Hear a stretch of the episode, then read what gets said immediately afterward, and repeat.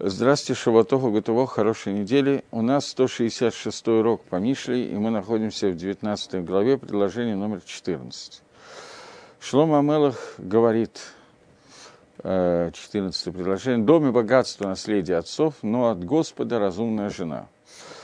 Байт вегон на халат, а вот у Миашем и Шамаскелет. Дом и много имущества можно получить по наследству, но жена, умная, разумная жена, дается лично от Всевышнего. Мальбим, э, Мальбим говорит, байт вагон, то, что называется домом богатством, оно, получается, очень часто передается по наследству от отцов к детям. И это наследство от отцов, которое передается детям после них, при условии, если от Гашема дается разумная жена, то есть, что при условии, что Баала, муж, он сможет сделать так, что он будет управлять домом и многим своим имуществом. Разумно. И тогда у него это имущество, которое получено по наследству, останется на все поколения. Потому что Иша, жена, это та, которая сохраняет то, что богатство, которое есть в доме, и она э, может разрушить дом, Боевлата, если у нее присутствует вместо разума глупость. Как сказано, Эшет Хайль, разумную женщину, Банта Байта, она строит дом, Воевелот Бейдейгата Арсена, а глупость, которая есть у нее в руке, она может разрушить то, что существует. Таким образом, если передать своими словами то, что говорит Шламамелах, он говорит о том, что по наследству человек может получить много богатства, имущества, дом – и так далее. Но все эти вещи у него могут сохраниться и передаваться из поколения в поколение, при условии, что у него есть некий подарок, который он получает уже не от родителей, а от Всевышнего, а именно разум. Шлома Амелах объясняет нам, Бабшат Амальбим объяснил, что теперь э, Гаон Мивильна объясняет, ой, но я начал с 14 а надо было 13-й посук то мне придется вернуться. Шлом Амела говорит, что три вещи, которых нуждается человек при жизни. Есть три вещи. А именно, дира, квартира, царкав, то, что нужно для жизни, и жена. И об этом сказано, дай их саро их сарло. Достаточно тому, кому что-то не хватает, достаточно, если он получает то, чего ему не хватало до сих пор. Э,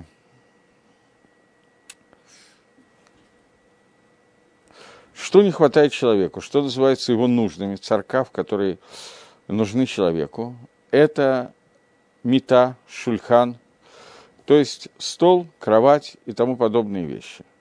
Теперь, то, что сказано «дай их саро, ашер хасарло», это цитата, которая приводится из Хумаши, из книги Дворим. Там сказано «достаточно тому, кому не хватает, достаточно того, что ему не хватает». Сказано «не хватает ему». Ему что не хватает ему, это жена. Еще одна вещь, которая не хватает человека, это, это жена. При этом дом и все, что необходимо, отец может передать сыну по наследству. И он может э, добавить квот бейто, то есть он может, сын может умножить то, чем славится его дом, умножить богатство, улучшить дом, получить новый дом и так далее. До гона, да, огромного богатства – и это то, что сказано. Байт вагон на халатовод. Дом и много имущества. Это передается по наследству от родителей, от отцов. Но Иша это разумная жена. Че, папа не в состоянии подарить такой подарок, передать это сыну. Э, но эта жена – это то, что достается от Всевышнего, разумная жена. Теперь объясняет курсивом Гаон немножечко более тонкую часть, а именно, дом – это мицвот асе и мицвот лота асе, о которых сказано «Бехохма и Иване байт, обетвуна и тканен». Это цитата, которая много раз приводится из, э, тоже из Мишли, 24 главы Мишли, она в разных вариациях приходится, приводится в Мишле еще в нескольких местах, о том, что жена, она своей мудростью строит дом – и твуной, разумом, биной, дом наполняется. Э, простое понимание того, что примерно так, как сказал Мальбим, о том, что можно получить по наследству большое богатство, дом, деньги, но в случае, если вести себя неразумно, то есть если жена будет неразумная, она все это потратит, испортит, то дом разрушится, а деньги пропадут. И поэтому жена – это та, которая мудростью строит свой дом. Но Гаон здесь объясняет, что построить дом и приобрести богатство в доме – это речь идет о мицвот асе и лота асе, мицвот делай, мицвот не делай. Именно они с помощью мудрости – поскольку мицвод невозможно делать без мудрости, то с помощью мудрости человек достигает того, что он выполняет заповеди, делая заповеди, не делая, исполняет всю Тору. И таким образом строится дом и богатство. Дом и богатство – это его награда Валам Аба. Хелек Валам Аба называется домом. Что левая часть, она помогает правой части в каждом случае постоянно левая сторона – это то, что помогает правой стороне. Э, левая сторона обычно – это медат один, мера суда, правая сторона – это медат хесед. В случае, когда мы говорим о мицвод, сравниваем два вида мицвод, то левая сторона мицвод – это мицвод лотаса, не делай, правая сторона – это мицвод делай. И поэтому, когда мы говорим о правом и левом, то первое разделение на правое и левое, на, на хесед и дин, на бесконечное добро и на, наоборот, на дин, на суд, оно начинается с медот, со сферот, с качеств, которые определяются хохмой и биной. Качество хохмы – это то качество, которое находится с правой стороны. Бина находится с левой стороны. Обычно мы знаем, что либо кетер, либо дат в разных конструкциях объяснения сферот, в разных проявлениях сферот, они будут указаны по-разному. Это та центральная сфера, которая объединяет хохма и бина. Из кетера рождаются хохма и бина. В кетере нет деления на правое и левое. Дат объединяет правое и левое и находится посередине. Но хохма и бина являются то, через что происходит понимание и возможность осуществления мецвод, потому что это первое проявление Всевышнего, которое разделяет нас на правую и левую сторону. И Гаон объясняет, что это митцвот асе и лота асе, они растут из хохмы и твуны, и бины, и это и есть то, что сказано, бы хохма и ванабайт, вот твуна и тканен. Хохма наполняет дом, а бина его, твуна его, хохма строит дом, а бина его наполняет и объясняет, что левое всегда помогает правому. Правое является основным, но без левого невозможно полностью действовать. Это то, что очень часто в различных книгах на русском говорят в качестве такой аллегории, чтобы красиво было объяснить, что два крыла, которые существуют, это крыло Агава, любовь, и Ира, страх – это то, с помощью чего могут существовать, парить, подниматься заповеди, подниматься человек. Как два крыла, которые есть у птицы, так два качества, которые есть у человека. Это агава и ира. Это правая и левая сторона. И также сказано, что коль ешев вело авар авейра, любой человек, который сидит и не делает авейру, ему дают награду, как будто бы он делает мецу. То есть заповедь не сделать за, не то, за то, что человек не делает, он тоже получает награду. И это то, что сказано гон, множество. Много чего есть, а богатство, оно находится внутри мицвод лота асе, и байт находится внутри мицвод асе. Но Гаон сейчас немножко иначе разбирает и говорит, не наполнение, не то, чем наполнен дом, и сам дом. Он объясняет, что дом, он строится на основании хохмы и бины, он э, находится, получается, из вот этих двух сторон, правой и левой стороны. И это то, что сказано, что байт вегон – это нахалат авод. Гон – это Тора, продолжает Гаон объясняет, что слово множество, богатство – это Тора, о которой сказано «Бэдат хадарим и малу». С помощью дат наполняется, хадарим наполняются комнаты.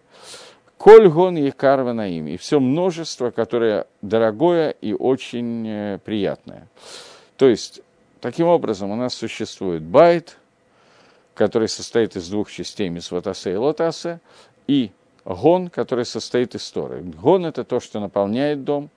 Дом строится, держится на Митсвотасе и Лотасе и наполняется Торой, которую учит человек, которая наполняет все комнаты. И это хохма и бина, это то, чем, на чем держится дом, то, чем строится дом, и наполнение, уже внутреннее наполнение происходит Торой. В Зоаре написано, что Авраам, он соответствует уровню, который называется Хохма, Исхак Твуни и Аков Дату. Таким образом, Авраам, Ицхак и Яков – это три наших праца, это Хохма, Бина и Даат. Это сказано в Зогаре, во многих других местах сказано, что через Авраама, Ицхака и Якова проявляет, проявилась Хесед Дин и Рахами Всевышнего. То есть всегда эта тройка идет вот таким вот образом, три уровня, три направления, правое, левое и среднее. Но самое верхнее из правого, левого и среднего – это хохма, бина и дат, о котором мы сейчас сказали. И об этом сказано «байт вагон на халатавод». То есть байт и гон мы получаем как наследство отцов, а наследство отцов – это наследство Авраама, Ицхака и Якова, через которого это впервые было раскрыто в мире. И нам приходит это в какой-то степени по наследству. Если перевести это на более традиционный язык, который используется, то схут, а вот заслуги, а вот, которые у нас есть, они предоставляют нам и дом, и гон. Но Миашем и Шамаскелет имеется в виду, что Маасим Тавим, который человек делает, полезные, хорошие действия, которые дел, человек делает благодаря своему разуму, это то, когда он обращает свое внимание на все пути, которыми он идет – и выполняет то, о чем говорит Шлома Амелах. В другом месте, мы уже это учили, «Баколь драхей хадаегу», во всех своих путях, во всех своих путях ты должен познать себя, это происходит от Гашема, то есть это ты не можешь получить по наследству. По наследству ты можешь получить Тору, Мицвод, Схутовод, награды за то, что сделано было працами, но все это имеет какой-то предел, после которого все определяет твое поведение, и Схутовод помогает тебе только выбрать твой путь. Дальше идти по этому пути, постоянно следя за тем, как нужно себя вести, это только постоянное наблюдение, которое называется разумом. И это то, о чем Мальбим сказал, что человек может получить много от Творца по наследству, но если он не будет пользоваться разумом и постоянно думать об этом, он все протратит. Поэтому, получив от родителей много имущества, если жена, она все разрушает, то все будет разрушено. Жена в данном случае называется разум. И то, что он приводит, Гаон приводит, что «Беколь драхейха даеху» говорил нам Шлома Амелах, это в третьей главе. Э, объясняет Раби Минахи Мендель, что есть посук «Беколь драхейха даеху», он пытается, пытается, он объясняет вам, мы попытаемся понять его, он пытается до нас довести его, что не так легко. Альдерих сот, то есть э, тайное объяснение посука «Познай Всевышнего во всех путях». Написано, что «Коль пируш от сафо, гуми лашон адмур, кипируш масехет брахот и пируш цореф лабиюр камо». То есть, э, то, что написано «Бахоль драхейха даэгу», это то, что связано связь с этим посуком, э, написано только Бахтафья, только в рукописи Гагро, говорит Раф Минахим Мендель, и сюда она пришла вставленная из рукописи. То есть он не объясняет, он говорит, что тот пируш, который говорит Гагро, сейчас я попытаюсь сказать, что я имею в виду, тот пируш, тот объяснение, которое говорит Гаон Мивильна, находится в Ктафьят. И связь нашего посука, который мы разбираем, с посуком, который приводит Гаон относительно того, что надо познать Всевышнего во всех путях, эта связь написана у Гаона только намеком и не объяснена, а только в рукописях вот есть это соединение. Попытаемся объяснить, что, как, каким образом объединяются эти два посука. Посук, который мы сейчас учим, говорит, что существует дом и много имущества, которое дается в наследство от родителей – працы дают нам многое, наш дом, наше имущество, но от Гашема идет разум человека, его разумная жена. То есть э, мицвот асе и мицвот лота асе, и даже знание Торы, это то, что мы можем получить благодаря схутовод, благодаря заслугам наших працев. Но всего этого недостаточно для того, чтобы вести правильный образ жизни – до тех пор, пока человек не начинает жить по принципу «я познаю Всевышнего во всех своих путях». Существует мицвод и аверот. Существует то, что можно, и то, что, то, что мицва, и то, что авера. То, что я обязан, и то, что я не имею права. Но существует, кроме этого, посередине. Не митсва, не авейра, а такой вот хочешь делаешь, хочешь не делаешь. Ршут. Имею право делать, имею право не делать. И эти направления, которые мы говорим, можно или нельзя, то есть обязан или не имею права, это сиута дешмая, помощь со Всевышнего, которая дается человеку за заслуги отцов. Человеку дается помощь не нарушать, не делать авирот, и помощь соблюдать мисвод. Но кроме этого в жизни человека есть то, что называется дерих ршут. Я имею право. Хочу делаю, хочу не делаю. У меня нет какой-то обязанности идти по этому пути или по этому пути. Для того, чтобы то, что я имею право делать, человек направил на службу Всевышнему, и несмотря на то, что я имею право делать, не делать то, что может мне как-то повредить, делать то с каваной лавод Гашем, с мыслями о службе Всевышнего, делать то, что направлено на Авадат Гашем, и направить все свои каваноты, познать Всевышнего по всем путям, во всех своих путях, это уже не дается по наследству от отцов, и это только разум человека, который помогает познать Всевышнего в том, что мутарло, в том, что ему разрешено. И это наиболее высокий уровень служения Всевышнему, не только не нарушать то, что нельзя нарушить, не только делать то, что я обязан делать, но еще и познавать Всевышнего Бадаварга Мутарло. То есть, когда я ем, я должен есть, Шульханорах приводит это, Гемора, потом Шульханорах приводит это посук из Мишли, который говорит «Бехоль драхей гадаегу», приводится в Геморе в Шульханорах из Каваной, что ты должен познать Всевышнего во время еды. Например, я приведу один пример. Что значит познать Всевышнего во время еды? Не имеется в виду, что нельзя есть запрещенную некошерную еду. Не имеется в виду, что надо делать судат мицву, я обязан делать трапезу, посвященную мицву. Это дворим шутим, это простая вещь. Это то, что мы получили в первой части посука, которая говорит о том, что дом и наследство, много имущества, передается от родителей. Это все мы получили, это понятно, это более или менее легко. От Гашема и Шама мудрая жена, это познать Всевышнего Бадаварим Мутарим, когда я ем только для того, чтобы были силы служения Всевышнему, а не для получения удовольствий. Когда человек идет спать, он, спи, он идет спать не потому, что это такой процесс, который доставляет удовольствие. Но он идет спать, потому что понимает, что ему нужны силы для того, чтобы завтра служить Творцу. И любые другие действия, которые делаются только Ламан Гашем ради Всевышнего, это то, о чем сказано Беколь Драхей Хадаэгу, и объясняет Равминахи Мендель, что это Кавана Агро, который соединяет это с другим посуком и говорит, что это же то, что имеет в виду Шлома Амелах, который говорит Бехоль Драхей Хадаэгу что это одна и та же мысль, которая прослеживает через разные кусочки книги Мишли. Окей. Я пропустил 13-й посук. Не знаю, почему так произошло. Потому что я написал, что я должен начинать с 14 а должен был начинать с 13 -го. Несчастье для отца сын глупый и беспрерывное капанье, сварливость жены. Э, на иврите этот посук звучит Гавот Лавив Бен Ксиль, Веделев Торет Медьяны Иша.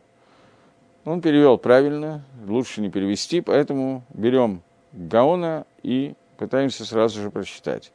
Уже сказано в 18 главе, что Каас Лавив Бен Ксиль, что для отца гневом является, отец гневается, когда у него есть ребенок, который немножечко ксиль. Дословно, ксиль – это глупец. Здесь сказано, что если... Э, сейчас. Здесь этот посуг дает некоторое продолжение соединения, объединения глупого сына с пониманием того, что такое глупая жена. Что когда происходит вот это вот объединение, которое есть между сыном и женой, то есть Меданим Шибабай, Дамекидлав, ссоры, которые есть в доме, они напоминают э, течь такой, длав, когда все время капает постоянно. Когда идет э, капание с крыши, дождь проливается с крыши и попадает в дом. И, и такой дождь, он постепенно, капля за каплей, уничтожает весь дом. Если выйти из дома, то находишь сына, который глупец, и действия его плохие, тогда э, это является шевер лавив, перелом для папы. Что из-за его глупости получается, что вот эти вот ссоры становятся постоянными. То есть, если в доме находится сварливая жена, я не знаю лучшего какого-то словосочетания, и человека постоянно в доме чего-то вот капает ему на голову, то единственный способ от этого избавиться, хотя бы ненадолго, это выйти из дома и пойти, я не знаю, например, в Бейт-Мидраш, поучить Торов, в дом учения, в Ешиву. А там папа встречает своего сына, который описывал немножечко ксиль, такой вот глупец. Глупец – это человек, который не то, что он не понимает, что сказано в Торе, но его Ецергора мешает ему это воспринять и заставляет задавать вопросы, потому что его тайва требует нарушать эти заповеди. Так вот, человек, у которого дома сварливая жена, и он выходит на улицу и встречает подобного сына, то этот человек полностью, это его полностью разбивает. Это шевер шалявив, это перелом для папы, разлом. Поэтому он говорит, что как он по-русски переводит, мне не подобрать слово на иврите, гават. Он объясняет несчастье, он тоже не, не подобрал такого слова. На Гаон э, Мальби переводит слово шевером, перелом. Это является переломом для отца, когда, выходя из дома от сварливой жены, он встречает глупого сына. Это так объясняет Мальбим этот посук.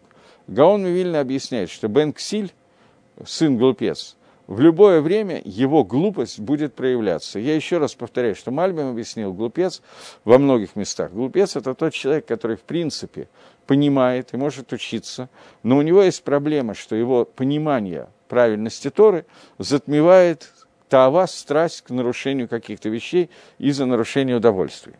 Так вот, этот ксиль, подобный человек, его ксилут, его глупость, она будет проявляться постоянно – она будет все время видна, все время бросаться в глаза. И это разбивает сердце родителя, поскольку это не просто вот как бы иногда происходит, а это происходит постоянно и точит капля за каплей. Поэтому он сравнивает это со, со следующим окончанием посука «Ведла вторат мединей иша». То есть постоянные ссоры, как капля за каплей, которая идет ссоры – они делают терду, они усложняют жизнь, и это ссора с женой. Потому что зло, которое находится снаружи дома, оно временное зло. И оно не становится постоянным. Но когда оно приходит к состоянию постоянства, то это увеличивается с каждым днем и становится все тяжелее и тяжелее. Но Иша, жена, зло, которое подобно вот этому длаву, которое капает каплю за каплей – оно спускается по капельке каждый день, и это делает матрида от Банадам, это делает трудность для человека, так что он не может отдохнуть. И также зло, которое постоянно, в каждую секунду и каждый э, час, это то, от чего нету никакой минухи, то, от чего невозможно отдохнуть. Таким образом, он говорит, что глупость сына, оно сравнимо со сварливостью жены – Поскольку сварливость жены находится в доме, а глупость сына проявляется и дома, и не дома, где бы он ни встретил сына, постоянно это будет. И вот это постоянное ощущение, это то, что не дает никакого отдыха, поэтому посук сравнивает две вещи. Жену, глупость сына со сварливой женой. И, в общем, это примерно то же самое, что пишет Мальбим, то же самое пишет Гаон. Таким образом, мы с Божьей помощью добрались до 15-го посука – предложение номер 15 говорит нам, вначале по-русски, «Ленность погружает в сон, а душа лукавая голодает». Ну, когда начинается слово «лукавая» в переводе, я уже не знаю точно, как переводить. «Ацла топиль тардема» – это первая часть посука. Лень, она наводит сон, она приводит к тардеме, к дремоте. В нефиш рамая, а душа, которая лживая, которая обманывает, тираав, она приводит к голоду. Говорит Мальбим, что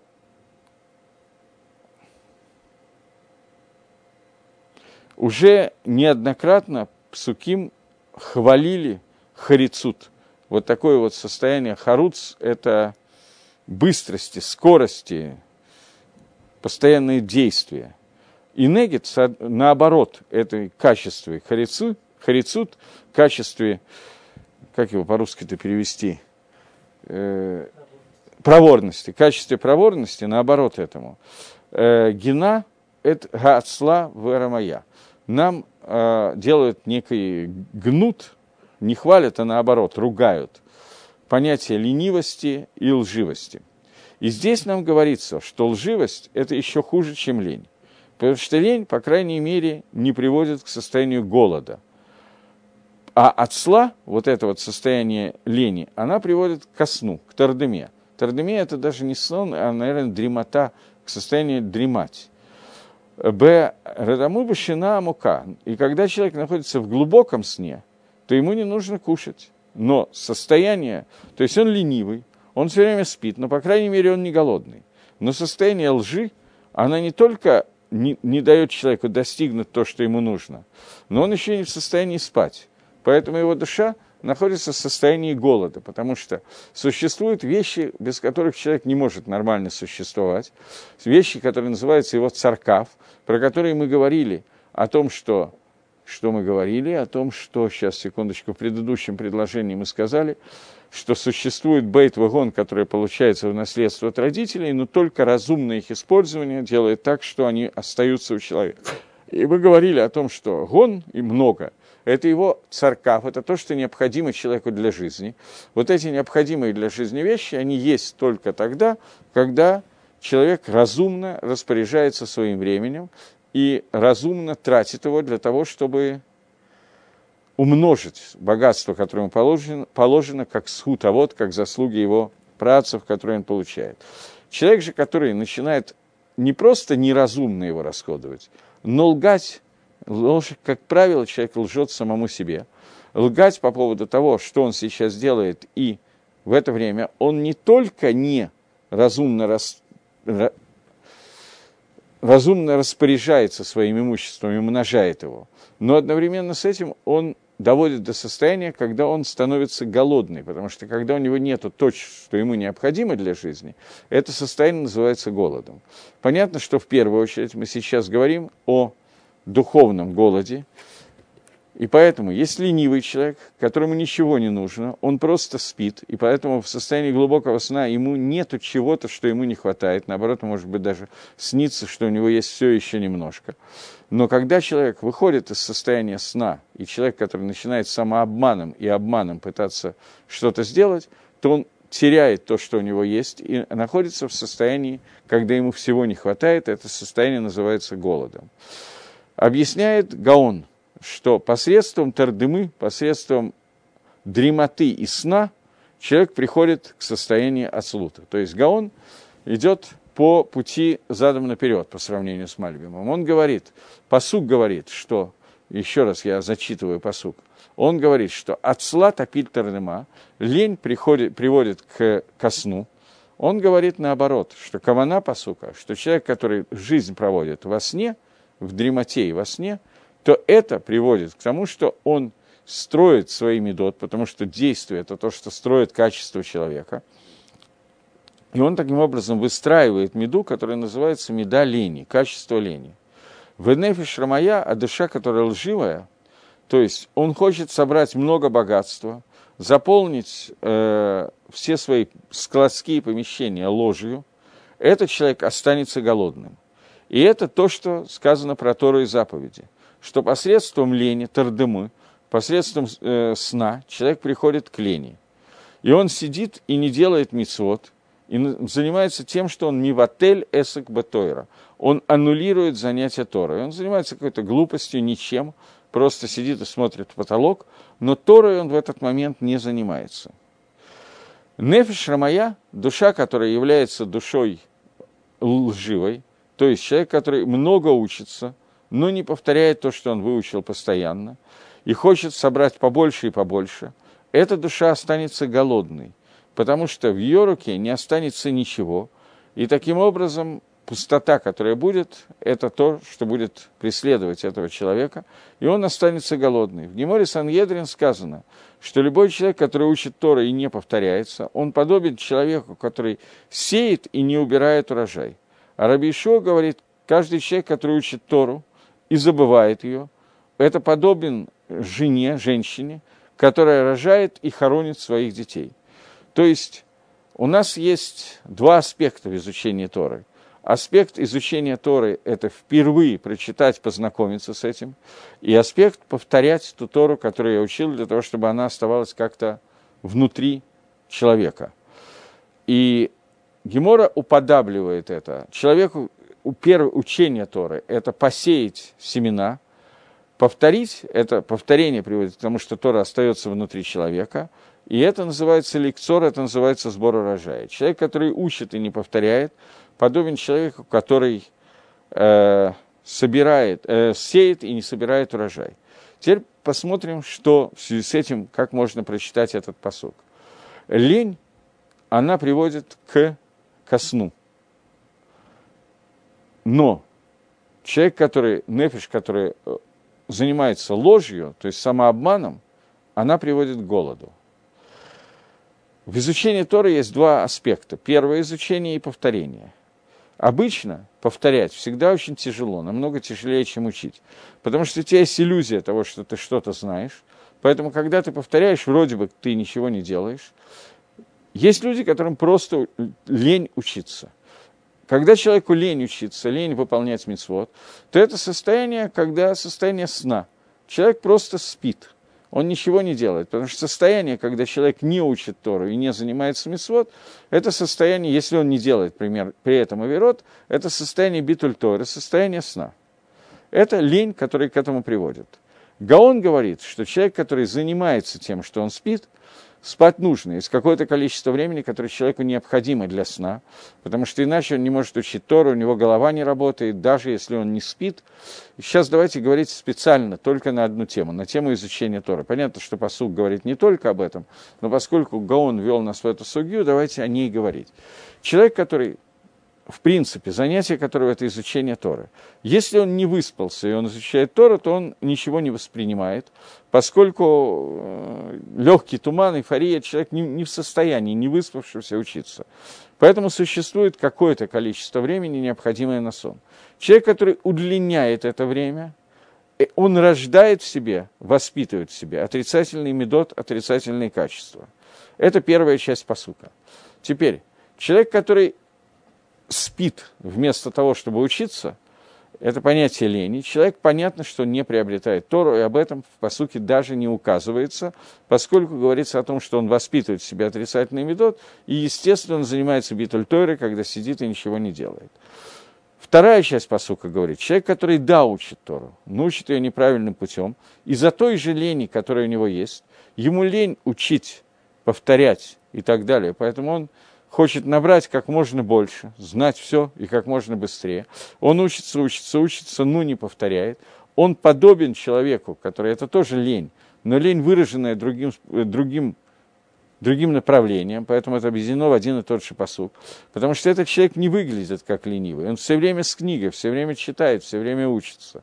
Но при этом он выбрал путь, который приводит к обману, и в результате он останется голодный, потому что он ничего не соберет. Первый человек, который тратит время на сон, он находится в состоянии тардымы, в состоянии дремоты, и понятно, что он даже не почувствует, чего его не хватает. И это то, о чем сказал Мальбим примерно. Мальбим говорит, что человек, который дремлет, он, по крайней мере, спит и не чувствует чувства голода. Так вот, человек, который вообще не пытался нормально учиться, а пытался выспаться, он не понимает, чего он потерял – Поэтому у него голода к Торе нету. Человек же, который стремится учить Тору, он, по крайней мере, будет испытывать состояние голода, когда поймет, что он обманул себя, и ему не хватает, и он ничего не знает. Он будет находиться в состоянии раава, и это некий плюс по отношению к человеку, который просто спит. Потому что понятно, что но Хладам Шилони врать человеку было бы удобно, чтобы он не был создан на земле, он бы просто провел всю... Не был бы вообще, его бы не было. Человек, который спит, это тоже его, в принципе, как бы нету. Но человек, который не спит, человек, который старается учиться, при этом выпирает путь обмана в учении Торы, он будет человеком, который чувствует голод, и ему это будет некое наказание при жизни, что он будет понимать, что он не почувствовал Торы и не, не получил Торы, который мог бы получить. Э, есть еще один тип людей, про которых сейчас не говорится. люди, которые тратят свое время не на сон и не на Тору. И понятно, что у них будет какая-то другая ситуация. У них не будет состояния дремоты, потому что они не спали. Они всю жизнь провели очень активно, в активном поиске, только поиске всякой глупости. Поэтому ощущение голода к Торе и к Мицвод у них не будет до тех пор, пока они не попадут в состояние, которое называется Алам Гаймет, мир истины. В мире истины появится совершенно другая ситуация. Я приведу пример, который я слышал. В принципе, это пример Маораля, но я слышал в том виде, в котором я перескажу, я слышал от Рав Галицкого. Рафьянкель Галицкий был такой очень известный даршан, давал много дрошот, очень низкого роста, очень остроумный э, Талмит Хохам. И он приводил пример – что такое Ганедон и что такое геном. Это, в принципе, пример мораля. Когда говорит о том, что существует понятие, которое называется алма де шикра, мир лжи. Мы сейчас живем в мире, который весь состоит из лжи, рамая, мир обмана. И поэтому все, что мы делаем, мы делаем для того, чтобы заполнить то состояние, которое мы видим, а видим мы в состоянии неверное, и мы заполняем его. Человеку нужно много машин, квартир и так далее. И все сказки, и русские, и не только русские сказки, которые рассказываются про то, как человек вдруг получил какую-то сверхъестественную возможность добиться какого-то суперрезультата, что он просит в этом случае. Мы знаем, что подобная ситуация была у Шлома Амелаха, когда Всевышний, когда Шлома стал царем, спросил Всевышнего, что бы ты хотел. Ты можешь попросить одну просьбу в молитве, и я выполняю твою просьбу. И в книге Малохим написано, что Шлома Амелах попросил разум, и Мидрашим рассказывает, что он мог попросить богатство, здоровье, а он попросил разум, и тем самым он приобрел и то, и другое, и третье. Но есть много анекдотов и сказок по поводу того, как старик поймал золотую рыбку. Старик-то, по крайней мере, корыто хотел, там еще что-то и тоже не старик, а старуха, э, в книжке «От двух до пяти» у Чайковского э, какая-то девочка, прочитав сказку о золотой рыбке, спросила, вот э, глупый старик говорит, чего он попросил у рыбки вначале корыто, потом дом, потом еще что-то, попросил бы сразу новую старуху, и все бы было хорошо. Но есть всякие анекдоты по поводу того, как Рабинович поймал золотую рыбку. Рыбка ему говорит, давай загадывай, почему ты именно три желания, всегда больше нельзя. И Рабинович говорит, я хочу много денег, квартиру и машину, это раз. И так далее. Но каждый раз, когда мы просим у золотой рыбки все, что мы хотим, мы хотим заполнить этот мир не сном, но ложью. Богатство, квартира, машина и так далее – это то, о чем мы мечтаем – в отличие от Шлома Мелаха, который сразу попросил у Всевышнего разум, чтобы знать законы Торы и судить народ Израиля. И таким образом он, понятно, что с помощью глубокого изучения Торы и труда и так далее, но тем не менее Всевышнему пообещал это, и Шлома Амелах достиг уровня знаний и понимания Торы почти как Маше Рабейну, практически одинаковым с Маше. И это Шлома Мелах. У него была одна просьба, и совершенно не та, как у Рабиновича в анекдоте. Так вот, человек, который, как Рабинович в анекдоте, просит много денег, квартиру и машину, это раз.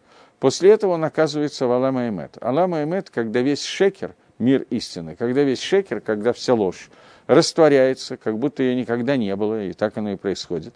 И человек видит только то, что остается в этом мире.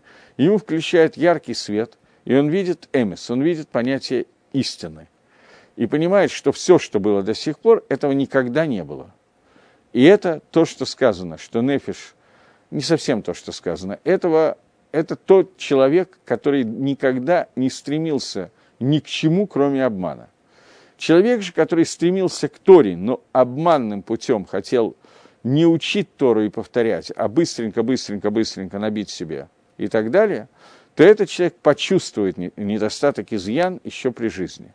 Человек же, который никогда ни к чему не стремился, и потом попал в Алам Аймет, в мир истины, он умирает и видит, что ничего, кроме Торы и заповедей, никогда не было. Все остальное было рамая, ложь. Этот человек не чувствовал голода при жизни, но он увидит, чего он лишился, и это будет его геном Аламаба, когда он поймет, что он мог получить и что он уже никогда не получит. И с этим останется навсегда – Вот это геном, который преследует подобных людей. Окей. Я все-таки, поскольку Гагрона свел в эту сугью, я пока говорил, рассказывал, я думал, надо ли об этом сказать, но думаю, что надо.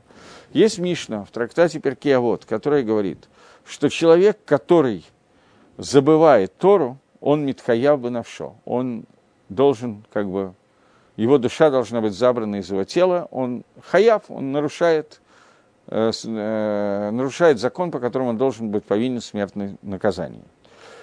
Человек, который о чем идет речь? Человек, который забывает Тору. На первый взгляд, если прочитать Перкиавод как-то так вот по-простому, то очень страшно.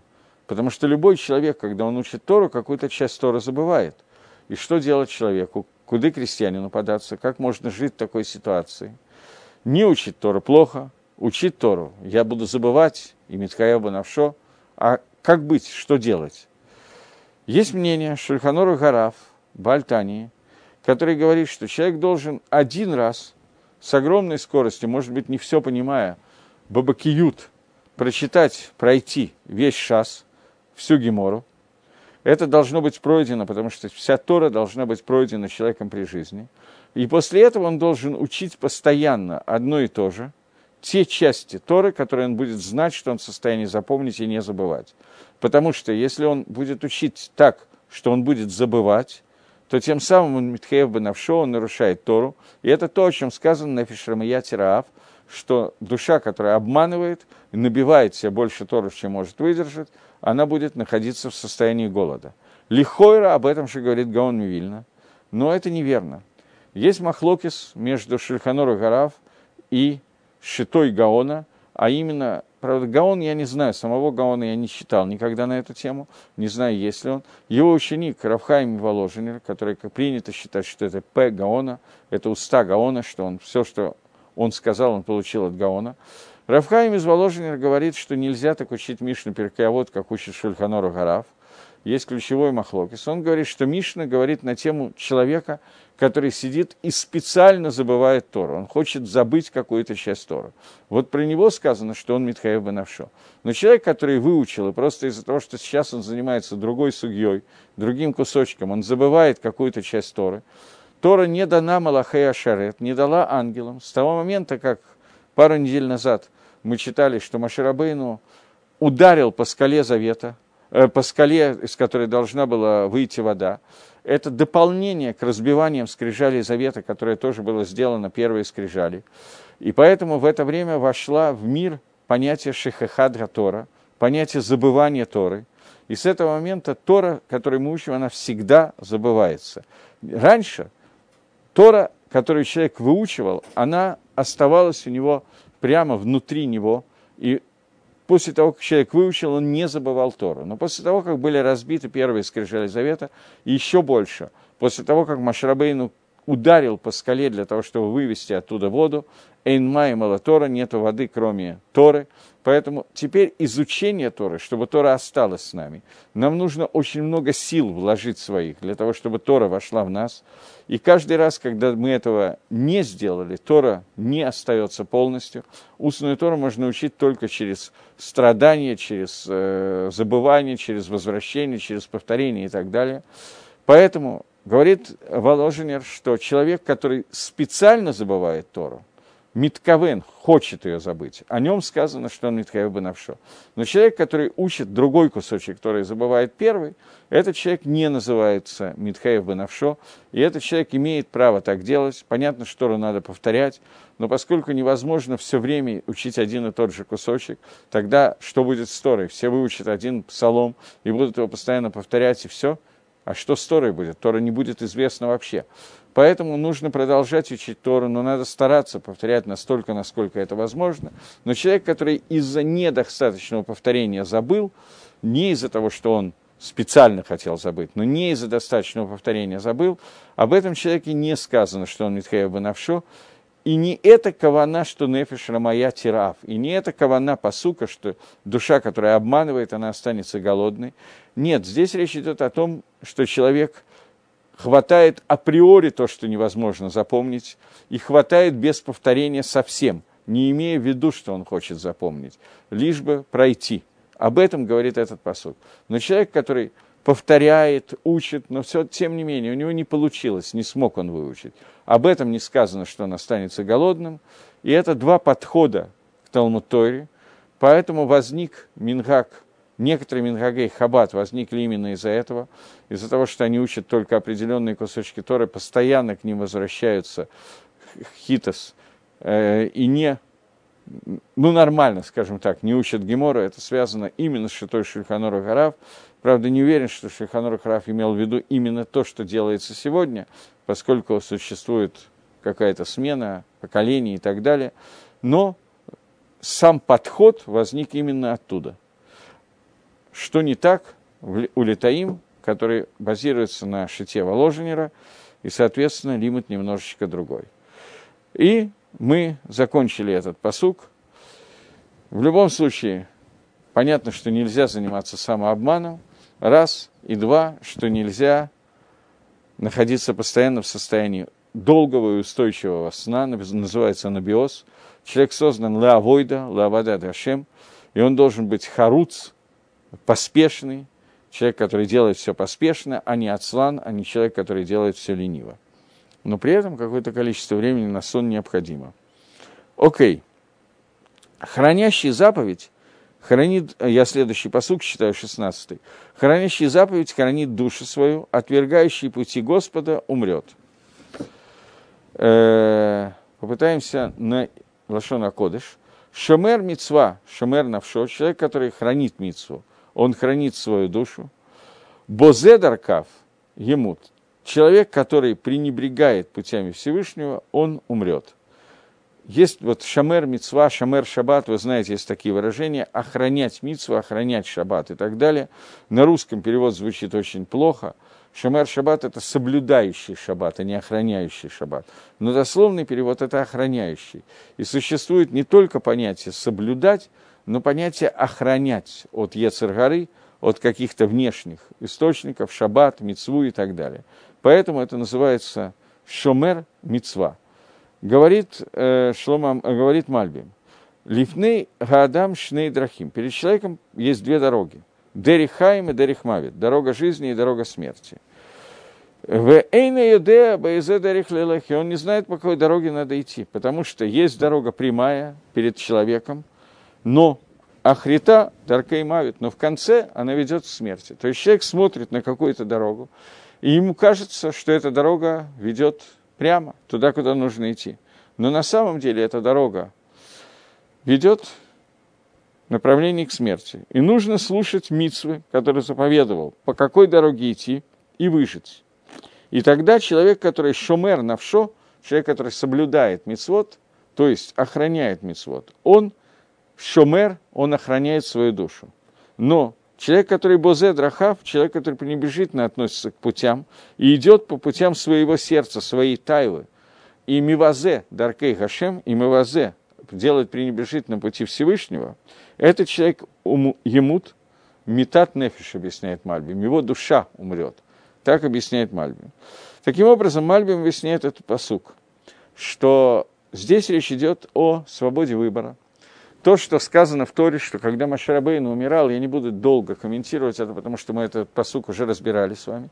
Когда Машарабейну перед смертью обращается к Амисраилю, он говорит, что вот так сказал Всевышний, даю перед вами я дорогу жизни и дорогу смерти. В Бахарта Бахаим, выбери жизнь. Вот перед вами Хай, в Мавит Гаем, жизнь и смерть перед вами сегодня, у Бахарта Бахаим, и выбери жизнь. Что значит выбрать жизнь? Дорога, который ведет к жизни, Дерих Эцхайм, дорога к дереву жизни.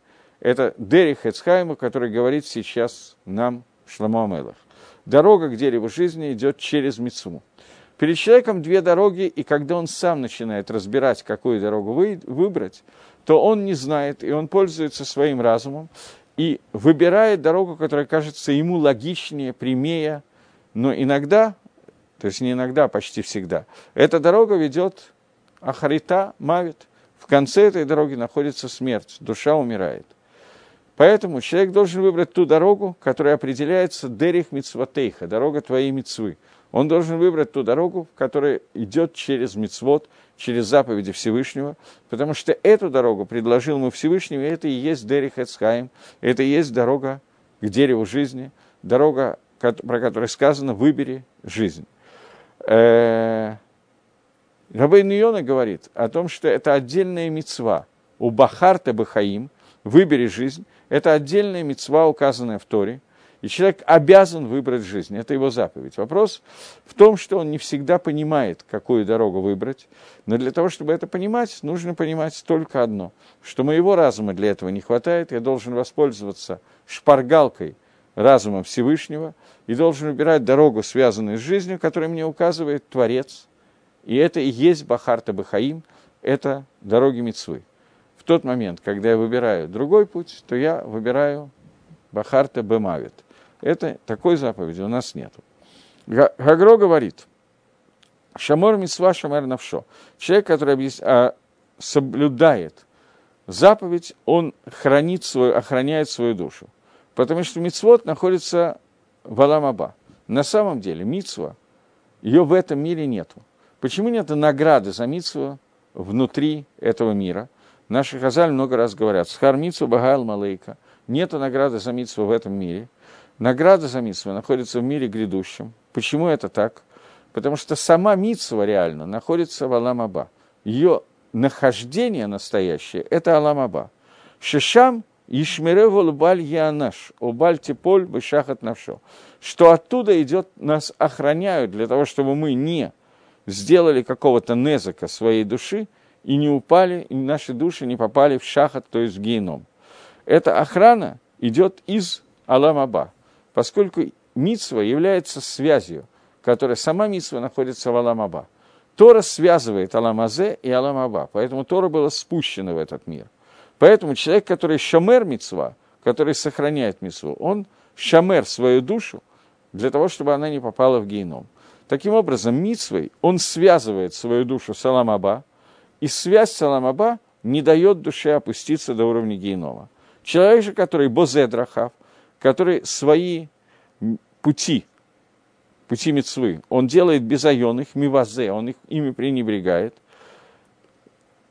Эти драхав это медот человека, его качество, который человек должен вести себя в этом мире для того, чтобы достигнуть понятия тов. Человек, который бозе медотав, который пренебрегает положительным медот этого мира, он умрет. То есть его мета является наадар мизе алам, он исчезнет из этого мира. Метой является в данном случае из исчезновения, гейдер, то есть то, чего вообще никаким образом нету. Его, он перестанет существовать.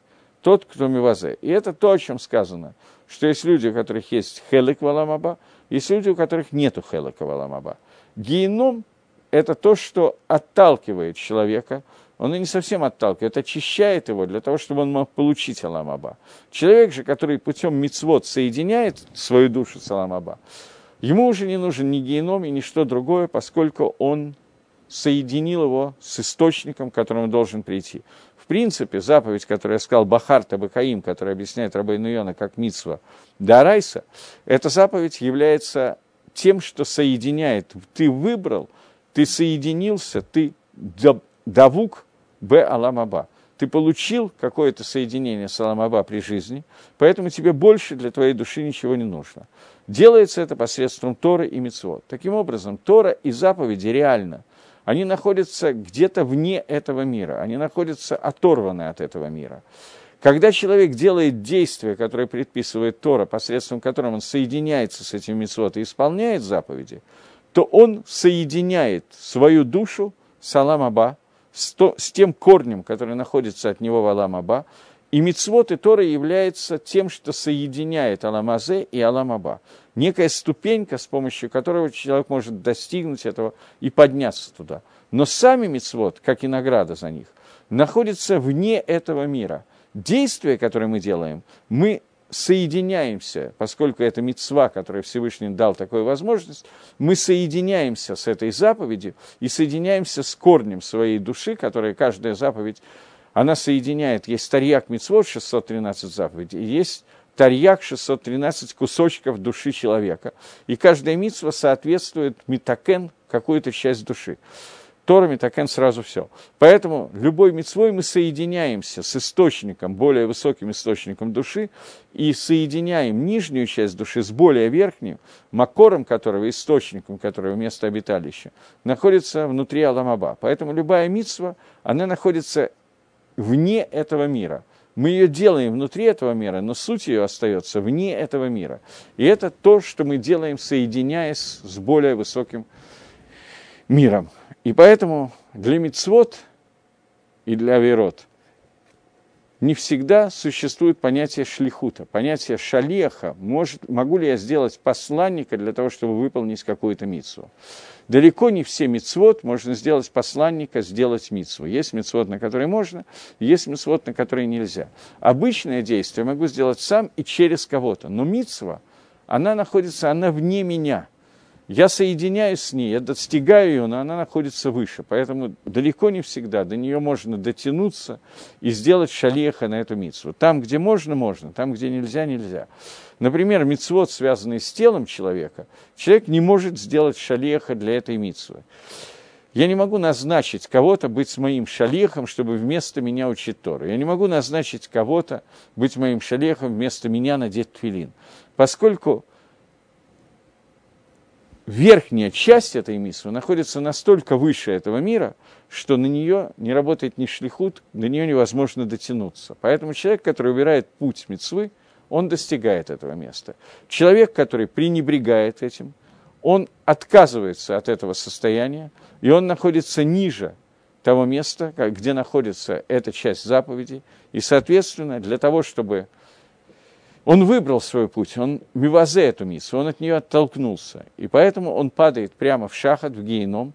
Поэтому человек, который охраняет свою душу, он должен следить за тем, чтобы мицвод, который он делает, соединяли его с Аламаба, постоянно выбирать мицву, тот дерих, который называется дерих Хаим, выбирать постоянно дорогу мицвы, и таким образом он защитит свою душу, и душа останется в Аламаба и не попадет в геном. Это двойное действие, которое мы делаем, и об этом говорит этот посук, как его объяснил Гаон. Э, думаю, что следующее посук я начинать не буду. Мы остановимся и Безра Дашем продолжим на следующей неделе. Мы дошли до... Мы закончили 16-й посук. Всего доброго, до новых встреч в эфире.